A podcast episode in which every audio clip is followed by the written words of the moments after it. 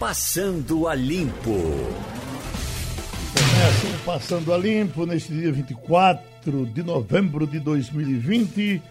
Para hoje, Maria Luísa Borges, Romualdo de Souza e Wagner Gomes.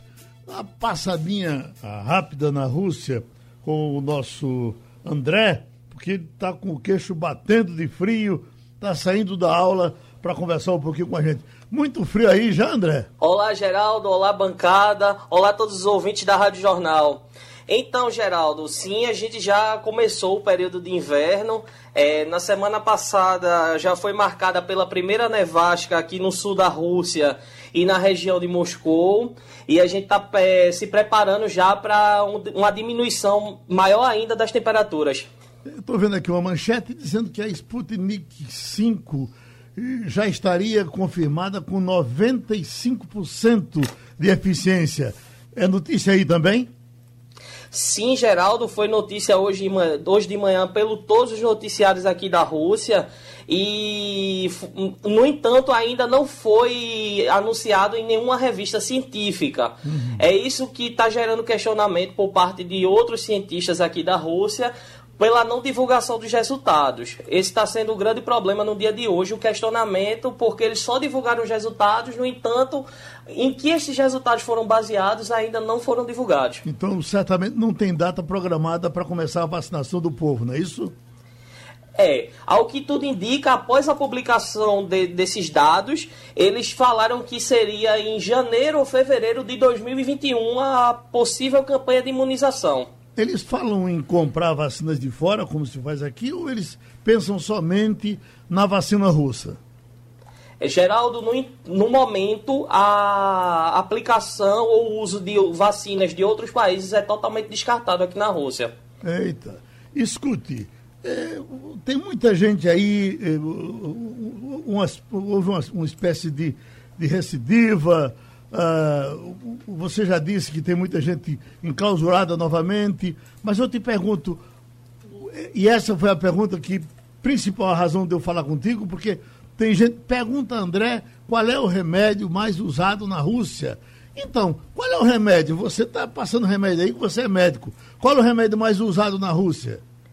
Então, Geraldo, para o, o tratamento terapêutico do Covid, é, está se usando o uso de azitromicina e de alguns antibióticos e alguns antivirais.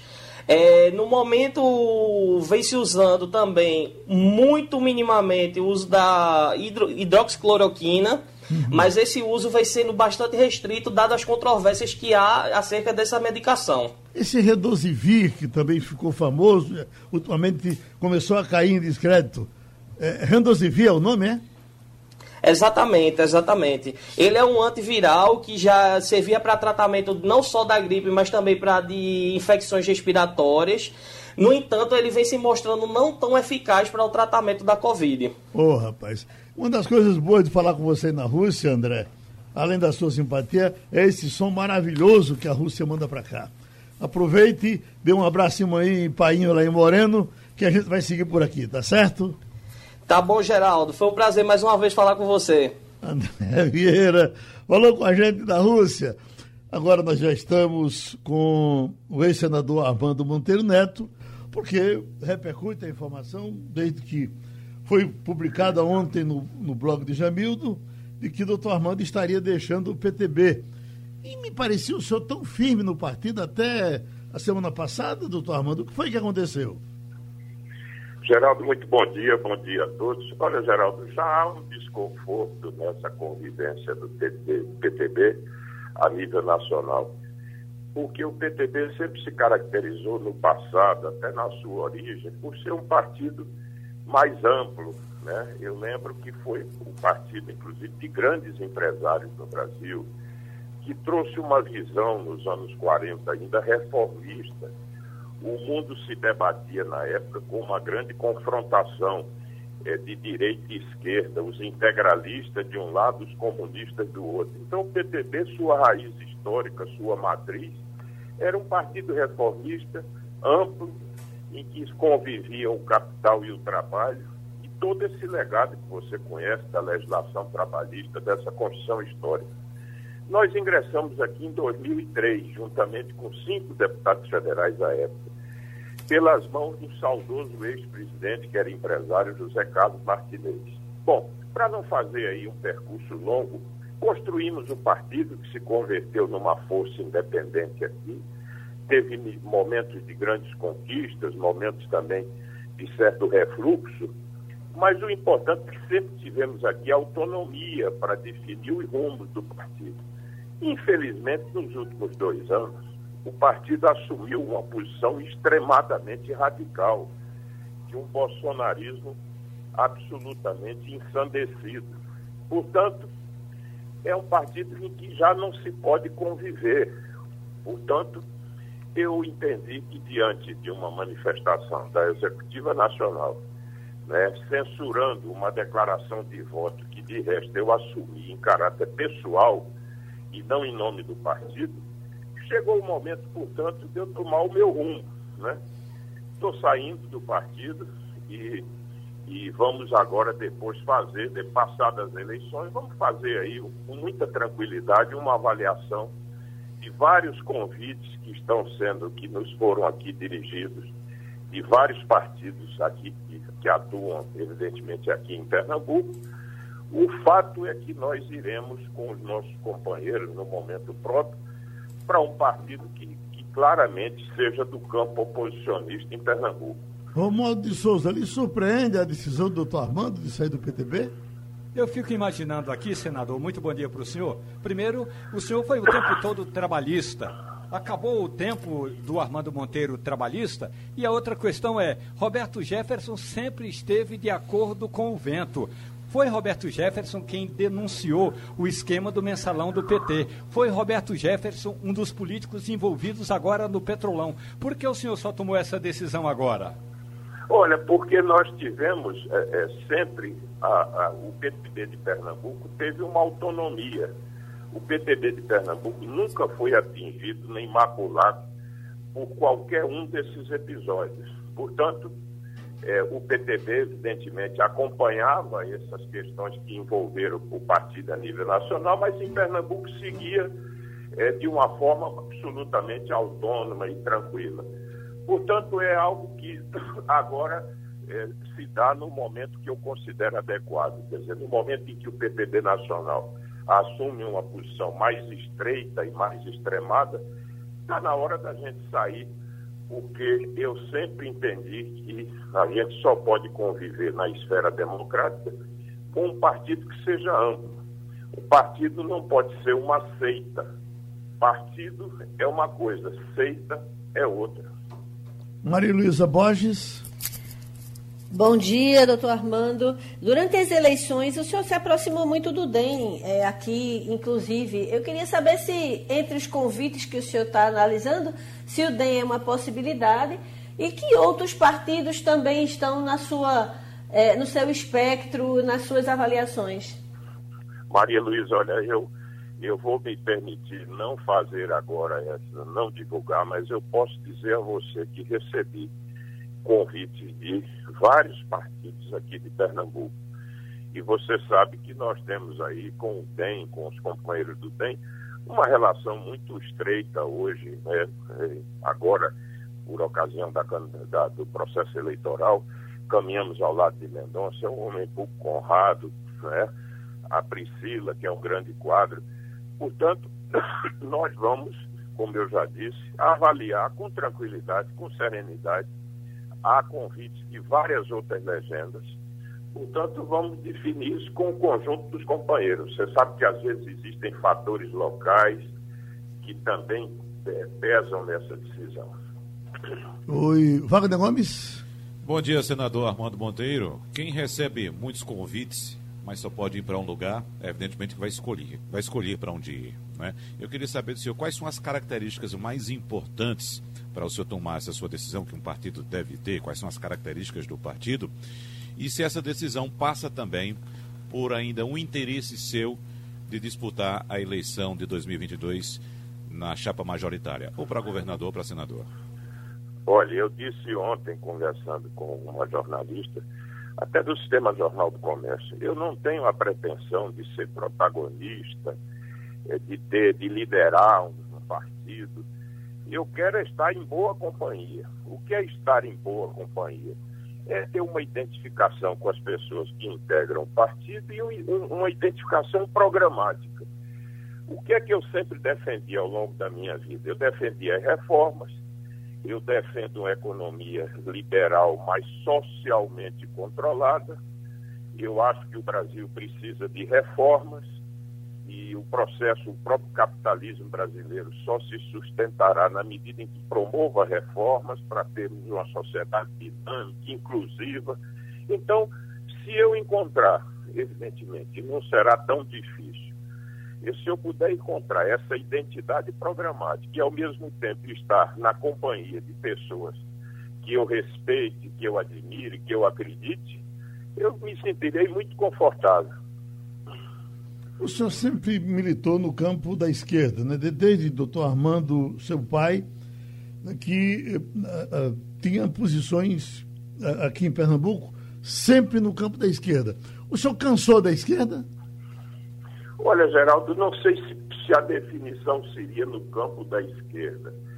Doutor Armando, meu saudoso pai, foi ministro no governo parlamentarista chefiado por Tancredo Neves. Quando veio a Revolução, ele ficou no MDB, que era uma grande frente. No uhum. MDB, com, é, é nas suas fileiras, você tinha empresários, você tinha profissionais liberais, você tinha gente mais à esquerda. E aqui nós caminhamos, doutor Armando sustentou sempre uma posição aqui no MDB de Pernambuco. Quantas e quantas pessoas aqui em Pernambuco, à época, deram esse testemunho, né? Agora, nós achamos que o Brasil precisa repudiar os extremismos. Infelizmente, é, sobretudo a partir de 2018, nós tivemos um quadro muito polarizado, muito radicalizado. A política tem que ser um espaço de diálogo, ainda que você possa conviver com contrários. Agora, não é possível um cenário em que se, se, se atua nesse, nessa lógica da confrontação permanente, do embate, da desconstrução eu acho que isso é a negação, na essência, é a negação da própria política. Pronto, a gente abraça o doutor Armando Monteiro Neto, deseja boa sorte para ele. Deixa eu dar um giro aqui em cima das cabeças do pessoal do Passando a Limpo. Maria Luísa, qual é a notícia que está na sua cabeça hoje? Gente, eu fiquei impressionada. Foi com a informação de que o dono da Tesla já é o segundo mais rico do mundo. Você sabe quem é ele, né? Elon Musk. Sim. Ele vem a ser além de dono da fabricante de automóveis é, limpos, né, como é a famosa Tesla, ele é aquele cara que conseguiu botar um, um, foguete no ar e trazer ele de volta, que ficou durante a pandemia, inclusive, que deixou todo mundo impressionado. E, e você, Wagner? Geraldo, a notícia que me chamou a atenção hoje, que me fez parar e ler atentamente, foi a informação sobre a pesquisa da Datafolha é, divulgada sobre a disputa pela Prefeitura de São Paulo. O negócio está ficando apertado lá, viu, Geraldo? É mesmo? É. Mas ainda, tem, tá ainda tem 10 pontos, não? Tem 10 pontos, mas quando você começa a observar os gráficos, As tendências, gráfico né? ascendente, é, tendência, gráfico ascendente de crescimento de bolos no, na reta final da campanha, não sei se vai dar tempo de tirar a diferença, mas que ele está crescendo, está. Uhum. Romualdo, em Brasília?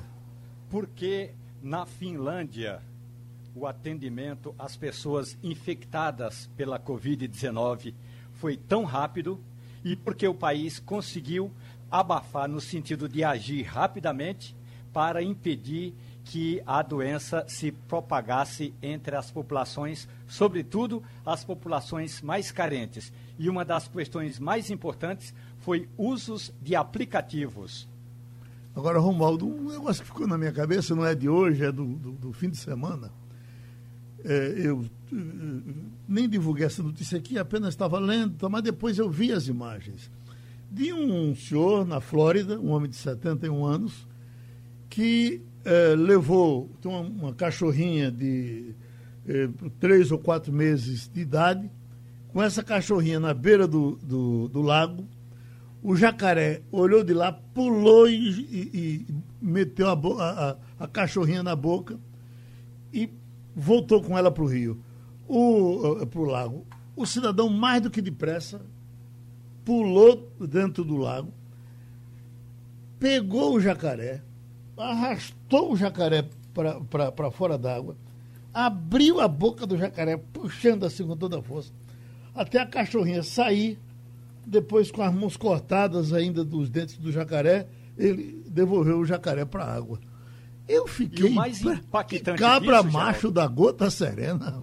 Exatamente. Além de cabra macho e corajoso, ele não largou o cigarro que estava no bico. Teve isso. Ele estava, fum- ele está com um boné e estava Sim. fumando um pacaia, um, um cigarro que não é um cigarro Tem- desses normais. Não sei que tipo de Você tem certeza?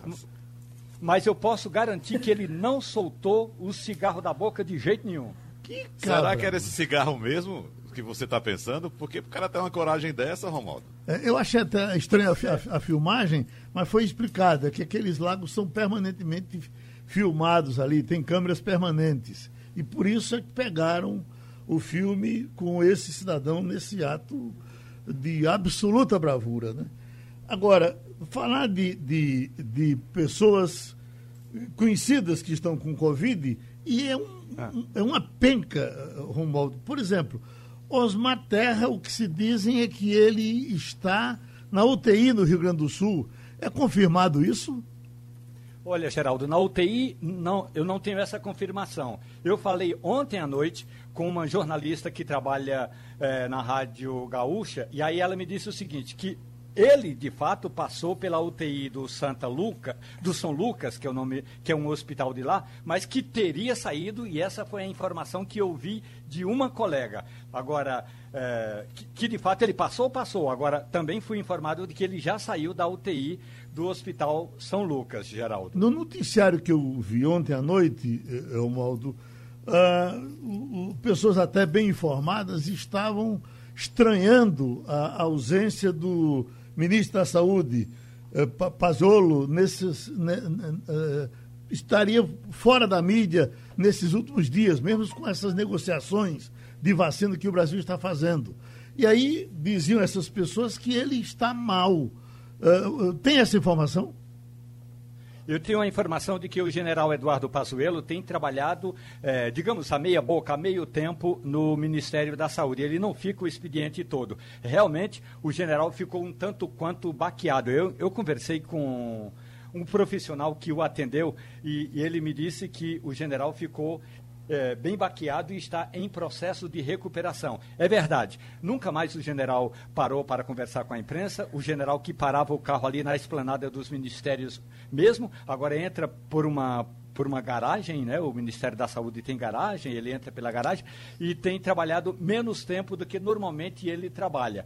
Um profissional com quem eu conversei me disse que o general Eduardo Pazuello já recebeu alta, mas está ainda em processo de recuperação o ministro da Saúde, porque tudo está sendo tocado não mais por ele, eh, aqui no Ministério da Saúde. Toda a equipe do general, inclu- incluindo o vice-ministro, o secretário executivo, o pessoal da área eh, de insumos, o pessoal da área de infectologia, é que está cuidando dessa pandemia. Aliás, ontem, no Palácio do Planalto, havia uma expectativa de que o presidente Jair Bolsonaro conversasse com a imprensa, Geraldo, sobretudo em função dessas notícias que a gente tem divulgado, de que cerca, cerca de 7 milhões 7 milhões de testes estão estocados eh, lá na, na, ah, em Guarulhos, em São Paulo. O presidente não falou com a imprensa, mas escreveu em redes sociais de que o problema todo desses eh, testes estocados, esperando o, o chamamento, é que prefeitos e governadores não fizeram os pedidos.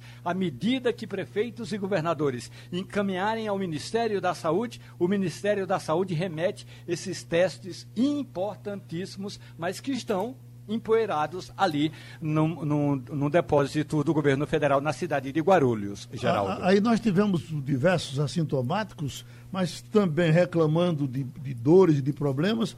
Foi internada em São Paulo uh, no fim de semana a senadora Cátia Abreu. Permanece lá, né, Romualdo?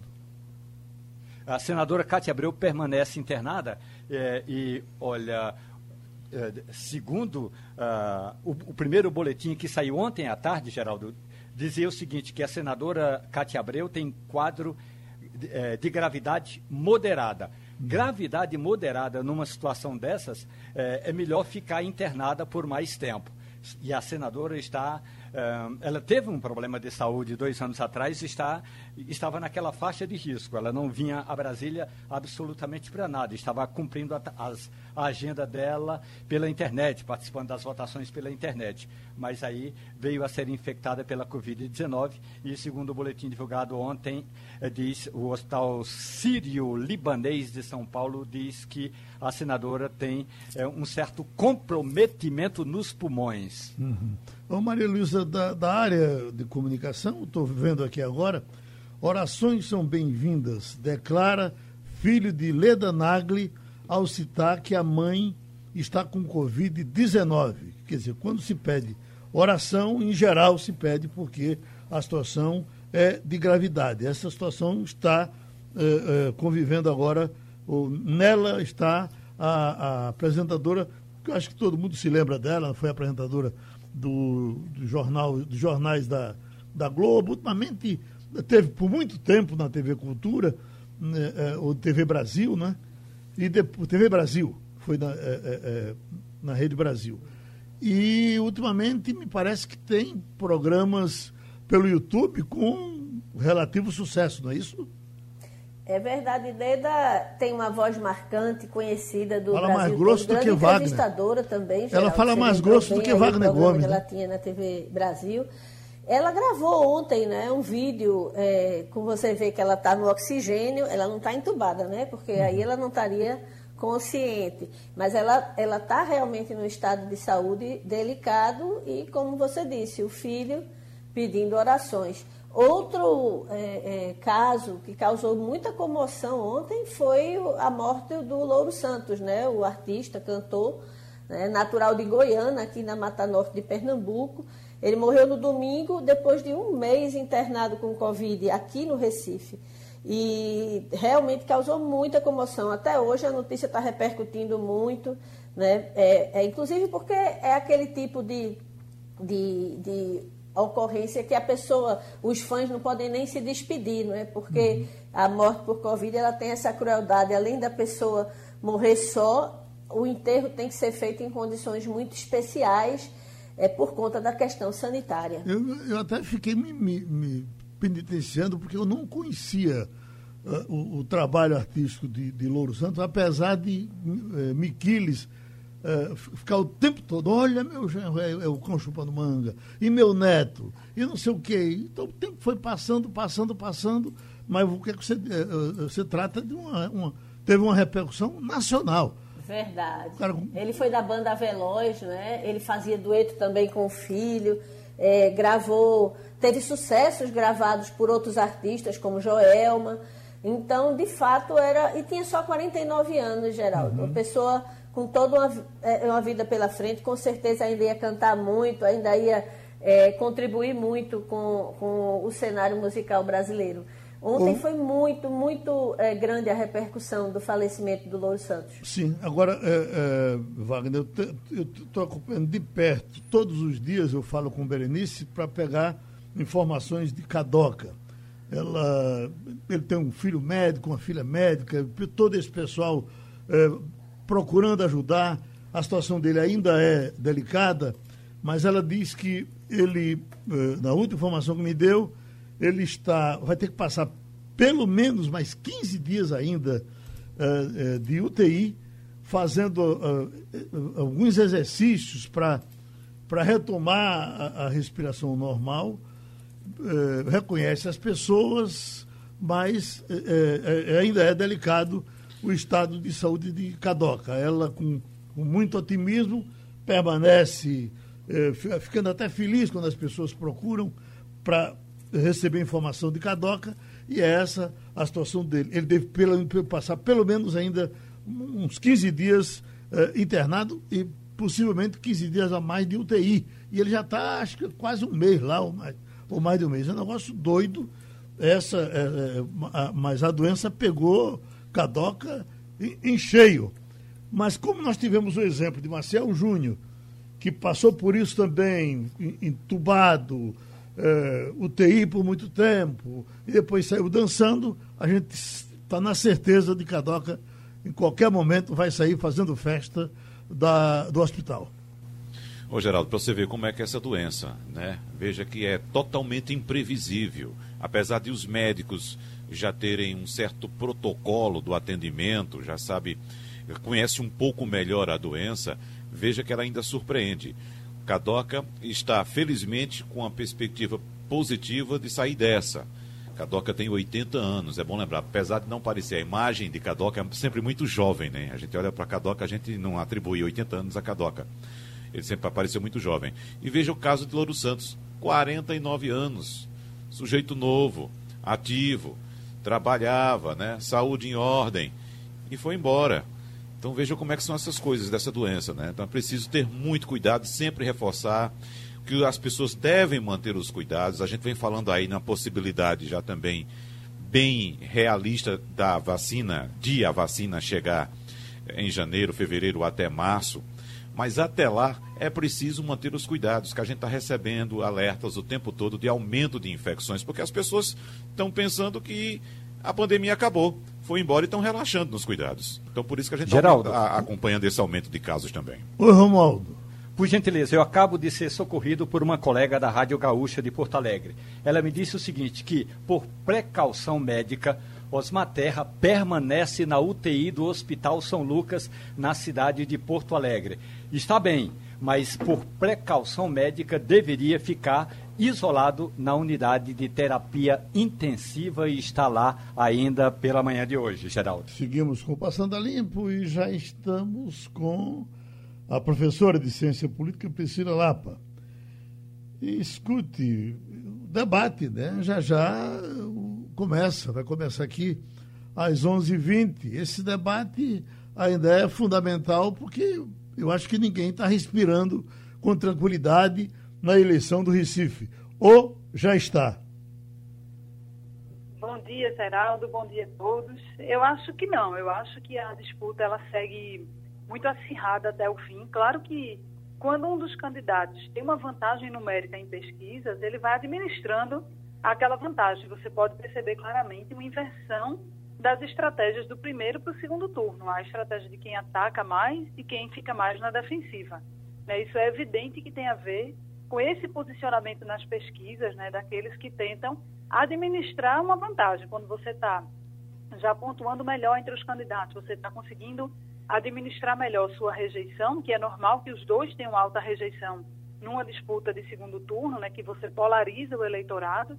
Então, quem está à frente disso precisa ter mais uma ideia construtiva, ativar emoções de entusiasmo, que é isso que a campanha da candidata Marília Reis tem tentado fazer. E o inverteu, né? No primeiro turno a gente viu né, o candidato João Campos tendo que se defender ali de todos os outros candidatos, né? Ele era aquele que realmente estava no alvo dos ataques, mas ele não, não mantinha postura, ele quase não entrava em polêmicas, não respondia aos ataques mais diretos ao seu partido ou à sua candidatura. E agora inverteu, ele precisa usar a estratégia de desconstrução. Isso é normal né, no embate eleitoral. Agora, até que ponto isso não cansa o eleitor, né? Então, o eleitor hoje vai assistir o debate, vai prestar atenção no debate, muito mais no, no intuito de consumir realmente informação qualificada do que propriamente saber quem ganha e quem perde uma briga, né? Que é praticamente a eleição no Recife.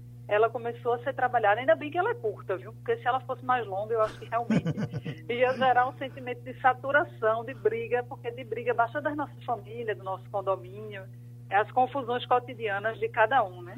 Escute, eu só me lembro, professora, de uma vez, uma campanha no Rio de Janeiro, e alguém entrevistando Brizola, porque se deixava de falar de programa de governo e estava se na desconstrução, falando mal do adversário.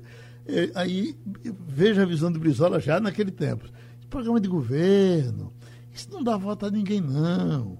Programa de governo, primeiro porque se faz o programa e depois não bota ele em prática. E programa todo mundo tem. Se eu falar com o professor Mangabeira, que era assessor dele, aquele professor Mangabeira Unger, né? É, é, se falar com o professor Mangabeira, faz quatro programas de governo por dia. Então, então vamos para outras coisas.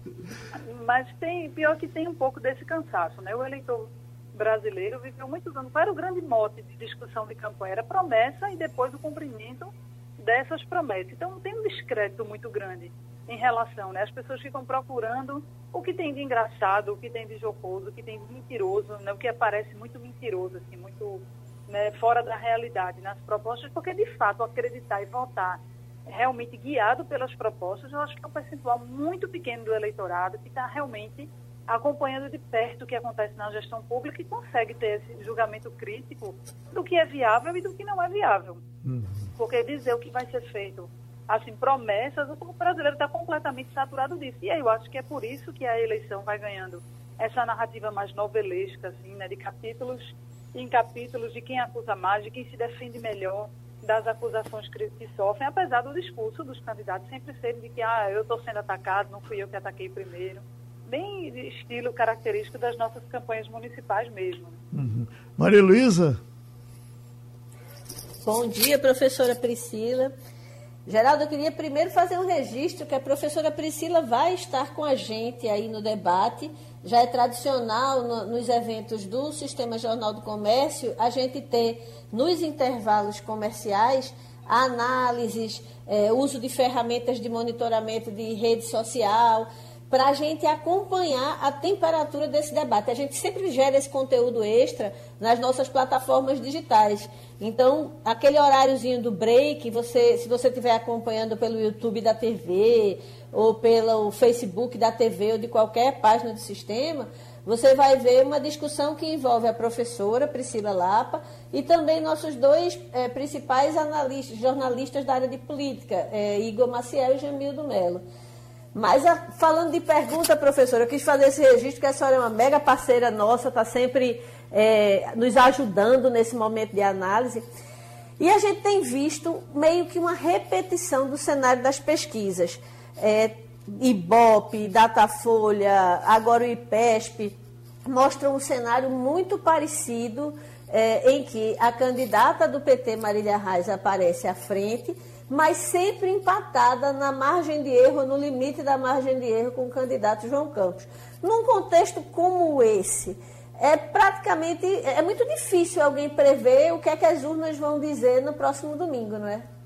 Isso, Maria Luísa. Primeiro, agradecer sempre o convite de vocês. No último debate, no dia seguinte, ainda no mesmo dia, muita gente repercutindo.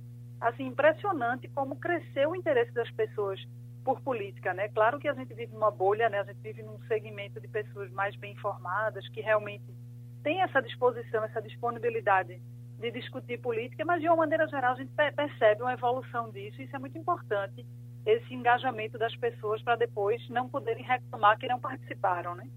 E aí essa questão das pesquisas, de fato, é, pode acontecer é, vários cenários, né? E aí a gente depois fica sempre discutindo, culpando as pesquisas, mas o que elas estão cravando nesse momento é que existe sim uma proximidade, não é, é uma vantagem, mas é uma vantagem ainda com limite de margem de erro, é uma vantagem ainda que tem um cenário de quem não vai votar muito decisivo, né? Que a gente viu que isso impactou nos resultados do primeiro turno e isso vai com certeza impactar fortemente também no resultado do segundo turno. Então, o que os dois candidatos têm que estar atentos e as pessoas que né, militam e que contribuem para essas campanhas é que precisa primeiro convencer o eleitor dele votar domingo. Né? Isso vai ser um desafio gigantesco. Se a abstenção já foi muito alta no primeiro turno, agora ela tende a ser maior. Primeiro que os números da Covid não estão ajudando, as pessoas estão cada vez com mais receio, né? e aí elas acham que é um sacrifício muito grande sair de casa para ir votar. Ah, muitos acham que não vale a pena. Tem toda uma alienação do processo, realmente, o cansaço, né, como eu já coloquei, mas também aqueles que não se sentiram representados né, por nenhum dos dois candidatos. Né? Eu tenho toda vez que eu saio na rua, eu procuro fazer o exercício de ouvir pessoas, a trabalhador na rua, tudo, eu pergunto, e aí, vai votar, está animado? E as pessoas sempre demonstrando um total desinteresse, assim, e não, não sei, ainda não decidi, para mim tanto faz. Então isso é muito o que o, o grande desafio do momento e o que vai decidir essa eleição é a garantia de que aquele conjunto do eleitorado que participou do primeiro turno e optou por outros candidatos façam essa movimentação agora né, cada um buscando essa movimentação para si nesse segundo turno. Porque, caso contrário, realmente o resultado pode ser completamente inesperado. Apesar da, da última pesquisa da Datafolha ter dito que 89% das pessoas já tinham decidido. Quem decidiu por um dos candidatos já está decidido, e quem decidiu que não vai também está um pouco disposto a mudar de opinião. Mas claro que fato a gente tem aí, estão resgatando fatos políticos novos como tentativa de trazer ingredientes novos para a campanha também, né? Então daqui para domingo ainda tem umas águas para rolarem aí, pode ser que altere. Então eu sendo né, trabalhando em qualquer uma das duas candidaturas, eu não relaxaria, porque de fato administrar vantagem em cenário apertado é muito difícil. Essa vantagem ela nunca é tão transparente, ela nunca é absoluta, né? O trabalho tem que ser até o fim realmente. Esses 14% que o IPEP está dando de indeciso, isso é muito ou é pouco, doutora? É muito. A gente, considerando que a gente está muito perto da eleição, né? a gente está aí a poucos dias realmente da decisão, ter um percentual desse, principalmente quando polariza, né? Você tem aí uma disputa dos. É, agora a gente já vê realmente que as candidaturas tentaram se distanciar, aquilo que parecia no primeiro turno, aquela impressão que era tudo a mesma coisa, né? ela foi se desfazendo, agora claramente eles se posicionam como adversários, isso gera uma polarização no eleitorado e era de se esperar um maior engajamento né, de pessoas. Agora também a gente vinha de um cenário de primeiro turno, né, com outros perfis de candidaturas que não foram aquelas que passaram, digamos assim, né, para o segundo turno. Mas é um percentual alto, também difícil de reverter, mas que pode desequilibrar muito a disputa. Né? Então tem que buscar o voto até o último momento, porque senão tudo pode acontecer e a gente não pode necessariamente culpar as pesquisas, porque de fato existe, é, existem erros em pesquisa, sem sombra de dúvida, porque é, enquanto tem o elemento humano envolvido, você tem movimentações mas existem também essas, essas mudanças, as pessoas mudam de opinião. Existe a onda, né, o sentimento de vitória, perspectiva, clima eleitoral, denúncia, tem tudo isso envolvido num contexto de uma eleição e geralmente aí cada vez mais a ciência política tem valorizado como variável para explicar uma eleição a conjuntura. Né? Tem as variáveis estruturais, como a gente diz assim, partido, ideologia, a avaliação de administração, mas sobretudo a conjuntura é que tem decidido fortemente o voto do eleitor brasileiro. Romualdo de Souza. Professora, bom dia para a senhora. Bom dia. Levando em consideração a, a, o número de, de pessoas, eh, digamos, indecisos e mirando essa suposta abstenção, na sua avaliação, professora, qual deve ser o discurso dos dois candidatos para focar exatamente nesse público que está indeciso no debate de hoje?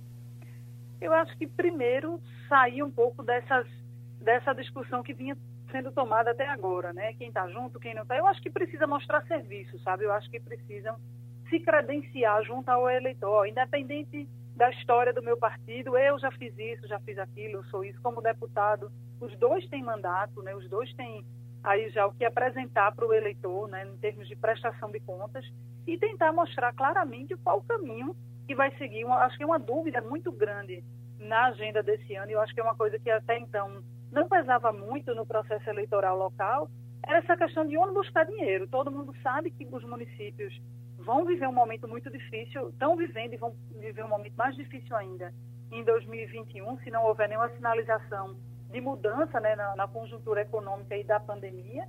E aí as pessoas estão muito preocupadas com isso. O prefeito vai ficar isolado, né? Quem se eleger vai bater na porta do governo federal, sabe da dificuldade desse relacionamento que o presidente Bolsonaro tem com pessoas de partidos de, de ideologia diferente. Então isso é um desafio, essa mostrar essa capacidade de saber onde buscar o recurso, né? De mostrar em situações pragmáticas para o eleitor como fazer essa movimentação, mostrar maturidade política realmente para fazer isso vai ser decisivo para essas pessoas que ainda não, não formaram opinião, porque não confiam, porque ainda estão muito é, visualizando essas questões partidárias que têm sido muito trabalhadas exaustivamente nas campanhas agora no segundo turno, porque realmente o perfil de um gestor para dar conta do tamanho do desafio do Recife é essa capacidade de saber o que está fazendo, saber onde buscar o recurso, saber é, é, tecnicamente conhecer da gestão e o debate é uma excelente oportunidade para isso, né? Quando você sai um pouco mais daquela preparação mais midiática dos programas eleitorais e vai para uma discussão de segurança, de mostrar firmeza, que conhece os dados, que conhece e tem soluções para a cidade. Né? Wagner Gomes. Ô, Geraldo, antes de fazer a pergunta à professora Priscila, só quero corroborar com aquilo que você falou a respeito daquele exemplo que você trouxe de Brizola. Uma coisa bem mais recente, Geraldo, que nós fizemos, participamos de sabatinas com os candidatos de vários municípios aqui da região metropolitana do Recife e recebemos, claro, os planos de governo de todos eles, né? Uhum. E aquilo era tudo peça de ficção, Geraldo. Você sabe muito bem que tinha candidato que não sabia nem o que estava escrito no plano de governo. Eu mesmo participei de uma sabatina em que questionei um candidato a respeito de um ponto do plano de governo, ele não sabia. E disse: "Não, isso aí vai ser retirado daí". Quer dizer, as coisas são feitas simplesmente para você disputar eleição no Rio de Janeiro, em São Paulo, Recife, Cabrobó, Arco Verde, Carnaíba, com o mesmo plano que não faz diferença, nem data tem né? Nem data tem que o cara, aquele candidato olímpico apresenta aquele plano de governo nas eleições que disputa. Mas, pois bem, ainda na estratégia de comunicação, professora Priscila, eu vou fazer um, um questionamento à senhora, o mesmo que eu já fiz ao seu colega, professor Juliano Domingues, a respeito dessa estratégia de comunicação de atacar. Porque em outras épocas, a gente que acompanha a eleição sempre, a gente percebia, por exemplo, que havia uma orientação dos estrategistas de campanha para o candidato não atacar. E um exemplo bem claro disso é, por exemplo, aquela eleição de 2006 entre Lula e Alckmin, em que o PT vinha do desgaste do mensalão e na campanha de 2006 o, a, o candidato do PSDB praticamente não tocou naquele assunto do mensalão. Depois a mesma coisa com, com Serra e, e, e, e Dilma. A, me, a mesma coisa. Não teve muita diferença. Mas agora a gente está vendo não o contrário candidato especificamente atacando diretamente um candidato. Naquelas ocasiões, os candidatos que foram orientados a não atacar e estavam em desvantagem, perderam a eleição do mesmo jeito. Será que os estrategistas chegaram à conclusão de que tanto faz bater ou não bater, que o resultado será o mesmo, professora? Negócio, às vezes, eu acho que é a alternativa que resta. Né? Você tem duas candidaturas, né? você tem um contexto muito específico dessa eleição. São duas candidaturas em alguns momentos elas ficaram muito parecidas. Né? O eleitor teve muita dificuldade no, no iníciozinho ali da corrida eleitoral de diferenciar uma coisa da outra. Pela questão partidária, né? por serem partidos que ora estão juntos, ora estão brigados, né? fica muito, não fica muito claro para o eleitor né? essa distinção, realmente o que é que tem de diferente, o que é que faz né, do, do, PSB um partido de esquerda, porque o que é que ele defende, o que é que ele defende diferente do PT, não apenas em questões pragmáticas, esse negócio de dizer, ah, quando fulano roubou, eu não estava com ele. Quando fulano fez errado, eu não estava com ele. Nas questões programáticas, né, o eleitor mais atento, ele não conseguia fazer muito claramente essa distinção. Né? Eu acho que tem a ver também o fato de serem dois candidatos que representaram uma renovação de quadros partidários dos seus, né, ali da, da, sua origem partidária, mostrando que é uma nova geração, apesar de ter atrelado né, todo um histórico, um histórico familiar. Então, foi muito difícil é, numa reta inicial ali da eleição, fazer a distinção entre uma coisa e outra. Tanto que a candidata Marília, nas primeiras pesquisas de intenção de voto, ela parecia muito, muito próxima, muito apagada, digamos assim, do cenário, porque não tinha muita clareza, as pessoas não estavam entendendo direito o que era aquela candidatura colocada ali muito próxima né, do ponto de vista de programático do próprio PSB. À medida que a corrida eleitoral foi acontecendo, né, foi tendo essa distinção e ela própria apareceu se dizendo oposição de forma mais clara, e foi quando ela começou a atacar a gestão PSB que uma parte do eleitorado disse, opa, eu estou entendendo agora é, qual é a candidatura dela, que de fato não é faz de conta, que ela está realmente decidida a fazer um enfrentamento, apesar dos laços familiares. Então, e foi a partir dali que a candidatura dela começou a ter um crescimento nas intenções de voto e ela se tornou a candidata que foi para a disputa do segundo turno. Então, eu acho que ativar esse processo de, des de desconstrução, ele ainda tem seu mérito. Vide o que aconteceu, por exemplo, com a candidata delegada Patrícia, que né, se apresentou como uma novidade da, do primeiro turno e em seguida foram cascavilhar coisas que pudessem ser utilizadas para desconstruir a imagem que estava ali acontecendo. Porque geralmente você recorre ou à história do candidato ou do partido ao qual ele está ligado ou à própria né, postura político profissional dessa pessoa. Como ela não tem uma trajetória, não tinha uma trajetória política né, sólida, ainda solidificada, foram em busca de posicionamentos pessoais que mexiam com a identidade do povo recifense. Então, funcionou. Então, prova que, em alguns momentos, essa estratégia de desconstrução ela ainda tem seu mérito nesse sentido da diferenciação, né? Mas, infelizmente, a diferenciação ela não ocorre apenas pela via programática, ela acaba acontecendo por essa questão. Então, eu acho que para o candidato João Campos não restou muita alternativa. Quando ele, ele saiu vencedor do primeiro turno, foi o candidato mais votado, mas, obviamente, imaginava uma margem de vantagem, eu acredito, maior conforme as próprias pesquisas indicavam. Né? Então, ele se sentiu ali na necessidade, ele sim, agora, né, num segundo turno, de se diferenciar e muitas vezes para isso precisar desconstruir a candidatura né, da sua né, da adversária. Então, é uma estratégia ainda que cansa o eleitor, que se for usada na dose errada, né, ela provoca mais efeito colateral do que resolve a questão. E principalmente eu tenho falado isso, né, a gente estuda muito isso na ciência política, de que geralmente no segundo turno ganha a eleição quem não erra, quem erra menos nas estratégias, né, quem consegue acertar a mão na crítica que faz ao adversário, mas no entusiasmo que consegue trazer para o eleitor. Essa eleição agora está muito marcada pelas emoções negativas, por você trazer esse sentimento da raiva, alimentar sentimento, emoções negativas para ganhar a eleição, mas eu acho que devia dosar com um pouco mais de entusiasmo, porque o que as pessoas estão precisando nesse momento de incerteza, nesse momento né, de, de, muito é muito ruim viver um ano de pandemia, ainda ter que fazer uma escolha, né, que as pessoas não estão muito afim disso, é o que tudo parece. Então eu acho que as emoções de entusiasmo elas precisavam ser mais bem trabalhadas nessa segunda fase. Vamos ver se daqui para domingo, né, isso aparece, tirando um pouco esse ar mais negativo, mais denuncista que ganhou a campanha agora no segundo turno. Nós estamos hoje numa uma terça-feira tranquila. Uh, havia a expectativa de que fosse um dia tumultuado por conta da greve dos rodoviários, que já estava pré-estabelecida e iria sim acontecer.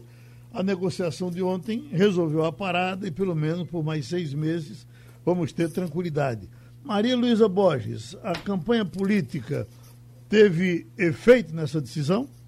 É possível, Geraldo, porque você sabe que aqui no Recife teve a, a aprovação de uma legislação não é, da, é, que vai exatamente é, atender uma, a principal demanda da categoria, que era a não retirada dos cobradores, né, o não acúmulo de função entre motorista e cobrador, e eles receberam esse compromisso, não é? Embora a, a legislação do Recife não possa ser aplicada é, em todo o Grande Recife, né, porque a legislação ela é municipal, o, o, principal item da pauta, que era esse, eles receberam um compromisso de que a lei recifense será cumprida. Como isso vai ser feito? Porque a gente já fez até algumas avaliações aqui. É, pode ser que seja uma circunstância, uma batalha momentaneamente vencida, mas a situação da categoria de rodoviários, principalmente do que diz respeito a cobradores, quando você olha o cenário mundial, não falo nem só do Brasil, realmente não é uma situação que a gente vê um futuro muito promissor, porque de fato está se partindo para uma automação, está se partindo para uma operação menos, é, com menos dinheiro. Então, de fato, aquela função é uma função que a gente pode considerar no contexto que a gente vive, não só no Recife, tá? Eu estou falando do mundo. É uma situação muito sem perspectiva, eu diria. O Wagner, esse entendimento veio para ficar ou se acaba já? Geraldo, eu tenho a mesma dúvida que você teve com Maria Luísa Borges, viu? Se por acaso a decisão não foi política. Porque os rodoviários, Geraldo, eles conseguiram uma vitória, na verdade, a garantia formal do governo do estado de que a lei municipal do Recife, aquela que foi sancionada pelo prefeito Geraldo Júlio bem recentemente, que proíbe motoristas de acumularem a função de cobrador nos ônibus, uh, ela será cumprida também na região metropolitana toda. Ela terá abrangência metropolitana e será cumprida a partir do dia 3 de dezembro. Então, observe que houve uma boa vontade muito grande por parte do governo do estado para atender o pleito da categoria. E eu acredito, Geraldo, que houve sim aí uma pressão política para que não houvesse nenhum problema agora nessa reta final de eleição, para que não houvesse transtorno para a população, porque a gente sabe muito bem como é que se desenrola uma campanha política. Então vamos aguardar em 3 de dezembro para saber se de fato o governo vai cumprir com sua palavra, inclusive levando essa essa proibição de motoristas acumularem a função de cobrador para toda a região metropolitana do Recife. Wagner. Oi. Oi Você também tem a sensação de que é uma, uma questão momentânea, que é, fatalmente em algum momento essa discussão vai voltar a ser a, a, acompanhada, a gente vai voltar a, a ver é, uma pressão para que essa categoria seja reduzida ou até mesmo extinta? Quando foi, dado, um, sim, Marilo, quando foi porque... dado um prazo de seis meses, né, já tem mais ou menos um indicador. Daqui a, a seis meses a gente vai conversar de novo, né? E, e em outra é, situação, só, né? É, a gente sabe muito bem, e inclusive a própria Urbana já se posicionou a respeito disso, apontando que a lei não fala é, é, especificamente a respeito da proibição do motorista ser também cobrador. Diz que ele não pode ter dupla função. Bom, e se por acaso o sistema adotar um, um, uma forma de pagamento digital, como por Pix. exemplo tem o Pix aí, entendeu? Tem um Pix, você vai chegar com o seu celular, passa lá, coloca na, na catraca, libera e passa. Aí o motorista não está não tá fazendo dupla função, ele está somente dirigindo, você que está passando ali pagando. Então tem várias formas de você interpretar a lei e de aplicar também certos subterfúgios para poder atender aos interesses da urbana, no caso do, do setor empresarial, porque a gente sabe muito bem, Geraldo, é uma categoria que dói, é doloroso a gente reconhecer isso. A gente sabe que muita gente precisa desse trabalho, precisa desse emprego, precisa desse dinheiro. Mas é uma daquelas categorias, como a gente já discutiu aqui, que vão desaparecer. Ou agora, ou mais tarde. Agradecendo, um abraço em Maria Luísa, em Romualdo de Souza, em Wagner Gomes, porque terminou o Passando a Limpo. Passando a Limpo.